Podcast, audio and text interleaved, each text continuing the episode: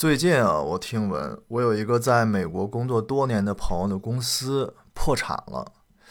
呃，这个想来想去，其实感触还是挺多的。正好这个播客也很长时间没有更新了嘛，然后我觉得啊，其实在中国有很多小伙伴经常听到“破产”这个词，但是其实并不知道这是怎么回事儿。那我就以这个为契机讲一讲吧。今天讲一讲，就是美国人为什么那么容易破产。我不知道大家有没有发现啊，就是从小的时候看电视，就经常发现，就在电视剧里边。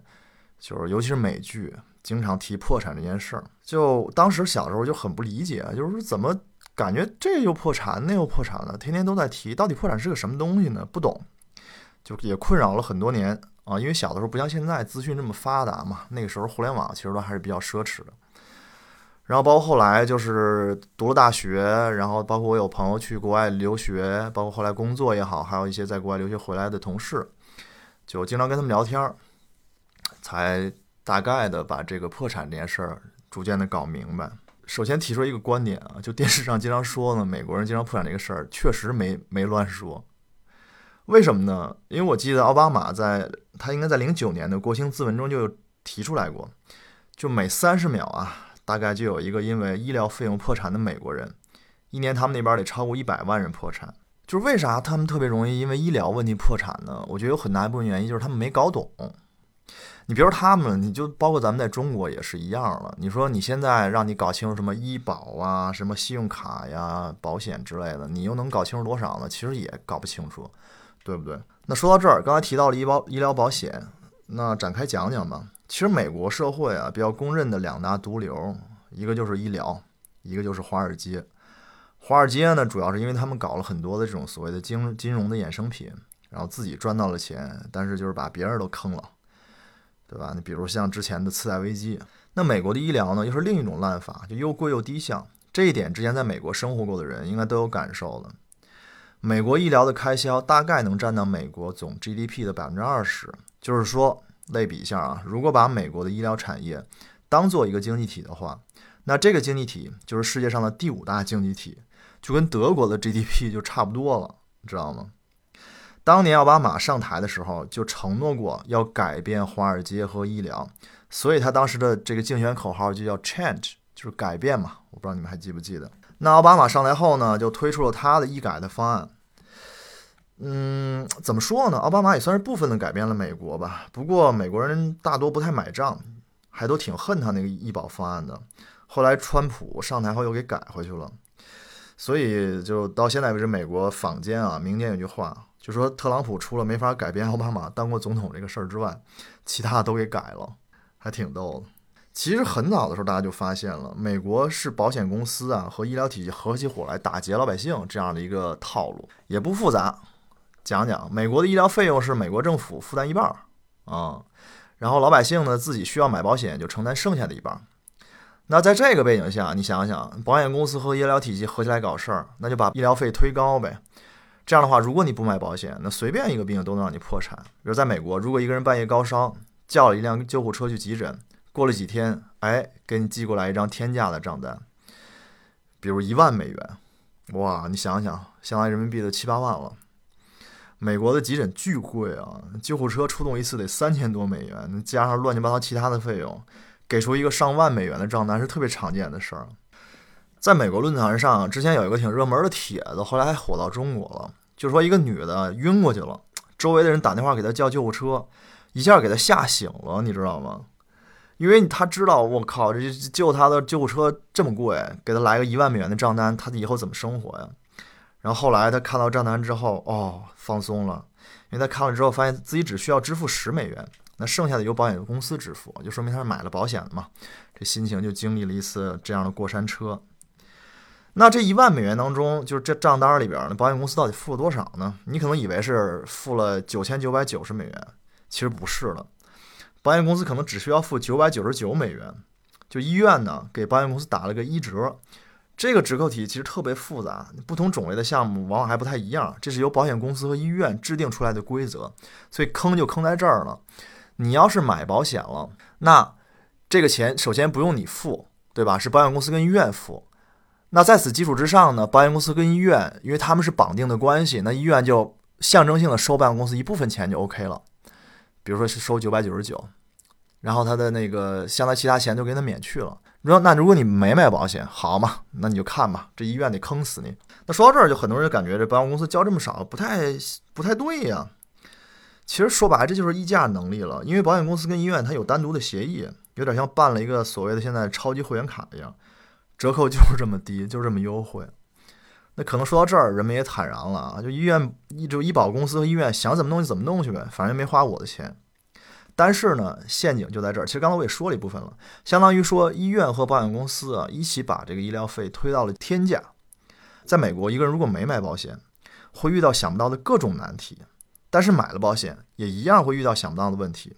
比如说，有时候你买了保险。到用的时候，保险公司却说已经失效了啊！当然，这种情况比较少见，但确实存在。最常见的情况是说，一个人生病了，然后才发现自己买的保险没覆盖这种病。事实上，直到保险公司告诉你得的病没被覆盖之前，你几乎都不大可能知道保险到底有没有覆盖哪些病。就是全世界的保险公司都有这个问题。我们都我们自己其实也都知道，有种保险叫做重疾险，就是为了保障普通保险覆盖不了那些病。但是我们需要了解的是，重疾险也排除了一部分的重疾，可能一个人得了重疾险里面不包含的病，所以就算有了这种疾病的话，保险公司也不会赔。那如果保险有问题，医院可不给你个人打折，就像刚才说的，人家对着账单收费。那如果你交不出来，你就只好破产喽。那你可能要问了，那既然保险这么重要，美国人会蠢到不买保险吗？美国很多人不买保险的问题看似奇怪，不过也没什么奇怪的。在美国，政府让穷人和退休人员出一部分钱。政府再补贴一部分，但是依旧有百分之十五左右的人不愿意买。后来经过奥巴马政府的不懈努力啊，降到了百分之十左右，而剩下的这些人怎么都不肯买，宁可交罚款都不买。你说是不是有点毛病？不过我们讨论的还真不是不买保险的人。美国破产的人绝大部分是买了保险的，他们那边一般都是先治病，然后再发账单。这些买了保险的人去看病，账单出来后，保险公司两手一摊，哎，说这个病没有被覆盖到。这个得病的人还不上钱，之后就破产了，这非常常见这个情况。之前我记得好像叫《美国公共卫生杂志》吧，提供过一个数据，就所有破产中有百分之六十到七十以上的人，就百分之有百分之六十到七十人与医疗问题有关。所以美国每年估计有五十三万个家庭因医疗问题要破产。那咱放眼去看到欧洲啊，就欧洲看病看到破产的事儿相对要少很多了，因为欧洲政府支出这这个费用支出非常大。一般都是政府帮忙垫付了，好处就是人民很人们很欢乐，不用破产了。那难处是政府要破产了，你知道吗？大家经常听到有种说法叫“工党误国”的说法，就是很多人认为英国，因为工党是英国的嘛，很多人认为英国现在缺少竞争力，就是因为工党执政后搞各种各样的福利，就活生生的把这个所谓的原来的 Great Britain 大英帝国给搞没落了。不过，英国人快乐的日子最近应该也快到头了。他们的政府正在商量，可能要把英国的医疗体系私有化后卖给美美国人。那说完破产，那再说一下破产是一种什么样的体验呢？就是如果一个美国人还不上钱啊，医院可能把他的账单就直接卖给第三方的催贷公司了，催贷公司就天天骚扰这个人。之前有个美剧叫做《基本演绎法》，里面就出现过类似的情景。其实，在中国也是一样的。你在中国现在有很多这种所谓的网贷公司，你在网上借了网贷，你要还不上，他首先是给你还有你的家人发那个骚扰短信，就说你还不还钱，然后说你儿子还不还钱，什么怎么怎么之类的。如果你再不还，他就打电话疯狂打电话，然后不行就上门，反正也是类似的这种手法，就是逼你还钱。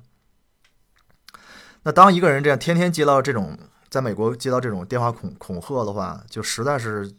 受不了了，但是他自己又还不上，那他这时候就可以去法院申请破产。破产有两种啊，一种叫做所谓的第七章破产，也就是根据破产法第七章，除了助学贷款和赡养子女不给你免除外，其他的直接给你免掉。但是有个前提，就是你的收入一定要比当地的中位数低才行。比如说你收入一年是两万美元，那当地的收入一年是一万五美元，那就不行啊。但是如果你要是比一万五美元低，就可以给你免。当然了，不是说无条件的啊。你申请破产的时候，借钱给你的人也会到现场。如果人家不同意你破产，你也不能破产，就得按照第十三章破产走破产程序。也就是说，你收入并不低，所以不能直接免除债务。申请了这个破产后，借钱给你的人就不能再骚扰你了，但是你得承诺在几年内还钱。那美国现在申请破产的百分之七十吧，应该百分之七八十都是第七章破产，也就是说大部分都是低收入者，就是真的还不上了。那破产后呢，这个人名下所有资产都要被清算，他的存款用来还还债，其他房子、车子都可能要被拍卖了，拍卖的钱用来还给债务人。大家去美国看啊，经常能在街边看到那些无家可归的支一个帐篷，然后把整条街搞得很乱的。包括前一段时间所谓的什么费城之类，因为费城很多吸毒的，那吸毒人之前可能也都是所谓的这种破产者，就是在在街上待着。那破产申请成功后呢，接下来的七年时间你会遇到很多的麻烦，比如说限制高消费啊，然后只维持一些基本的生活需求啊，每年赚的钱多出来那部分必须都要还债。然后呢，你就几乎告别了信用生活了。你不能贷款，不能办信用卡，这一点在中国可能体会不太深，毕竟很多人就不太会用任何贷款和信用卡，老百姓生活习惯不一样。但是在美国这种事又特别痛苦，因为他们都是，因为他们是信用社会，你离开了信用就寸步难行。然后你因为你破产，名声被毁了一大半，那而且这个事儿你在网上能查到，所以你后续找工作、租房都会受到影响。那你可能这时候又纳闷了，说欠钱不还，七年后又过上了正常生活，那考虑过被欠钱人的感受吗？我当时也有这种困惑啊，就是我欠了欠了钱，然后七年之后还是还不上，那法律就规定说不用还了，那欠钱人怎么办呢？我我我就后来找了一个专业的人士问了一下，说是美国人其实有两方面的考虑，首先欠钱还不上，不应该一棍子打死，确认还不上，继续逼他也没什么意义，索性不如放一条生路。而且因为有这个制度存在啊，大家会考虑借钱出去的风险，就是它讲究的是自我负责，就是你把钱借给了可能还不上的人，你就要反思自己的问题。那其次呢，就是比较关键的是说，破产这事儿对于普通老百姓的操作空间很小，就你去申请破产，往往是真的混不下去了。那对于那些富豪来说，那可能破产就是另外一码事儿了，你知道吗？美国富人们他们经常会把财产搞成一块儿一块儿，作用就类似于像游轮的各种隔离舱啊。这种东西就跟分披萨一样，其中一块爆了，不会影响到其他的。那破产制度对于一些人来说就是个工具，用用来保护财产的。而且破产制度本身其实就是被资本家这些人推动通过的。就比如说现在啊，不是现在，之前的总统特朗普已经玩过五次破产了，你知道吗？对他们来说，破产制度几几乎就是个法律漏洞了，就不用还钱了。他把他所有的财产分割开，比如说 A。B、C、D、E 啊，A 爆了，好，他通过破产消消除了；B、C、D、E 没事儿，就这种玩法。那破产制度呢，加上基金会的制度，简直就是人类法律上的一个奇观了。你把你的名下所有钱都捐了，捐给一个你不属于你的基金会了。现在好多富人都这么这么干，你知道吗？包括什么比尔盖茨之类的，包括中国也有很多，我就不提名了。然后你把你钱捐到基金会，然后哪天你破产了，你还可以继续用基金会的钱混下去。就是你的储蓄罐一样的东西。那第三，讲一下这个消费破产嘛。我其实第一次接触到所谓的美国的生活方式，还是大概十多年前的。那个我我我的一个家人啊，因为他之前在美国、加拿大那边生活，他给我讲的，当时我都惊了。不过现在看来也没什么，无非就两件事儿嘛。美国其实是几乎每个家庭每个月都透支。不仅每个月透支，还超前消费，就每个月工资一发下来，几乎全部还了各种账单，然后这个月再通过信用卡来过日子。二零一六年还是一七年，我记得谁写了一篇文章，就写川普的，提到了美国社会的一个基本事实，就是近三分之二的美国人都拿不出来一千美元来应急。你想想，后来大家就为这事儿吵来吵去啊，就说，诶，有人举例说，美国家庭收的中位数是五万美元，怎么可能这么惨呢？其实我们乱猜没意义啊，去问问美国人就知道他们的真实情况了。就我真的问了一些美国人，就在美国生活的、定居的原来的朋友、同事什么之类的，他们几个人告诉我，他们没有一千美元，他们身边人也没有，就绝大部分家庭也没有一千美元，跟收入高低没关系。啊，当然了，我也没有直接问啊，就是拐了个弯问，但是大概就是这个意思。我还问了一下他们为什么会保持这样的独特的消费观呢？后来我才明白，他们其实是对未来特乐观，就觉得美国会一直这样繁荣下去，工作总能找到，将来日子不会跟现在有什么不一样的地儿，对吧？你想买什么买什么就过惯了，所以我觉得这就是他们有点不居安思危了。我个人认为啊，所以你看现在美国非常多人破产，就是是这个这个找不到工作，失业率奇高。我觉得跟这个消费也也有非常大的关系，这种消费观念，嗯。那说到这儿，其实当然了，就使用信用卡本来不是问题嘛，因为现在其实在中国很多小伙伴也都用信用卡，问题是在于分期，你知道吗？之前我记得有个美国教授在一个视频网站上说，就美国人陷入经济痛苦的本源就是数学差，他就算不清信用卡分期的贷款利率。然后当时他还啊，同时还表扬了中国人啊，说中国人数学好，能算清楚。所以很多中国人不爱用信用卡分期。其实我觉得这是对我们这边情况的误解。首先，中国年轻人确实对信用卡兴趣一般。但是年轻人用花呗多呀，对吗？各种各样的网贷多呀。其次，我还真没看过、没见过几个人能算清楚那个分期利率的，其实挺复杂的。其实，那说到这儿，美国人就更意识不到了。其实你算来算去，办分期办的时间长的话，就有点类似于像借高利贷了。很多人可能自己都没意识到这一点。我认为不分东西方，全世界都差不多。就美国东西都不太贵，所以这广大美国人民一言不合就刷卡啊，刷完之后想起来下月可能还不上这月账单了，于是就分期。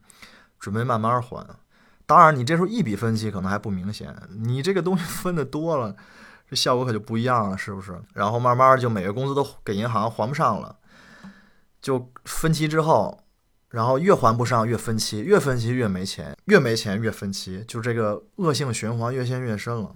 当然了，如果一个人用用了信用卡啊，他不失业，每个月紧张一点也还行，但如果一旦失业，麻烦就大了。像他们这种花钱的方式。失业后找不到工作，我靠，那就必须要申请破产了。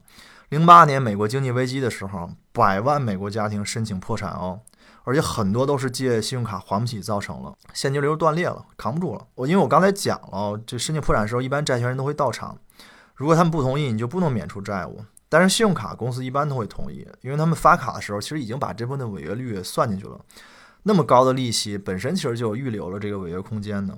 那很多人可能会有疑问。因为美国的立国思想是清教徒的，他们对生活的基本要求就是生活只能有工作，完全不能有任何娱乐。那这样一群人是怎么过渡到现在的这种状态的呢？我还查了一下，在一九五二年的时候，美国家庭的欠债规模还不到收入的百分之四十，之后一直在百分之六七十徘徊。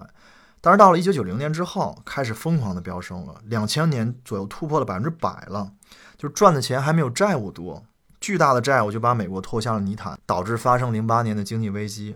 那为什么在九零年之后，美国的债务突然高歌猛进了呢？因为那时候苏联解体了，你没想到这个原因吗？美国成了世界上唯一的一个超级大国了，实力和信心都达到了顶峰了，对未来的乐观的判断太就太乐观了，所以让他们觉得特别无所顾忌，然后就过度消费，过度消费。刚才讲到医疗和信用卡导致美国人破产之外，其实房贷和助学贷款也是导致美国人破产的重要原因。那房贷导致破产很容易理解嘛，贷款太多都还不上了。那助学贷款导致美国人破产，我们似乎理解不了。其实你接触过美国人后，你就能发现，他们的助学贷款比咱们金额大得多，经常一对夫妻还贷款要还到三十五岁，因为他美国的教育很贵呀。除了那些州的公立学校之外，那些美国私立大学的学费，我，动辄你知道吗？就大几万美元，大几万美元啊！你算核核算到人民币，就一年就几十万人民币啊，你知道吗？所以。说到最后，我觉得咱们还是庆幸吧，就生在中国，因为中国的教育，我觉得应该真的算是世界上最便宜的了。你想啊，就是普通的那种本科院校，一年，我记得我当时上学的时候五千一年，很便宜了，你知道，有很多学校。包括还有很多师范类的学校都给你免免费让你上学呢，就算贵一点了，可能也就一两万一年。艺术生可能两一两万、两三万、三四万的，但是这也真的很便宜了。所以我们珍惜我们在中国的生活吧。好吧，以上就是这期有讲的关于破产的一些想法啊，大家晚安。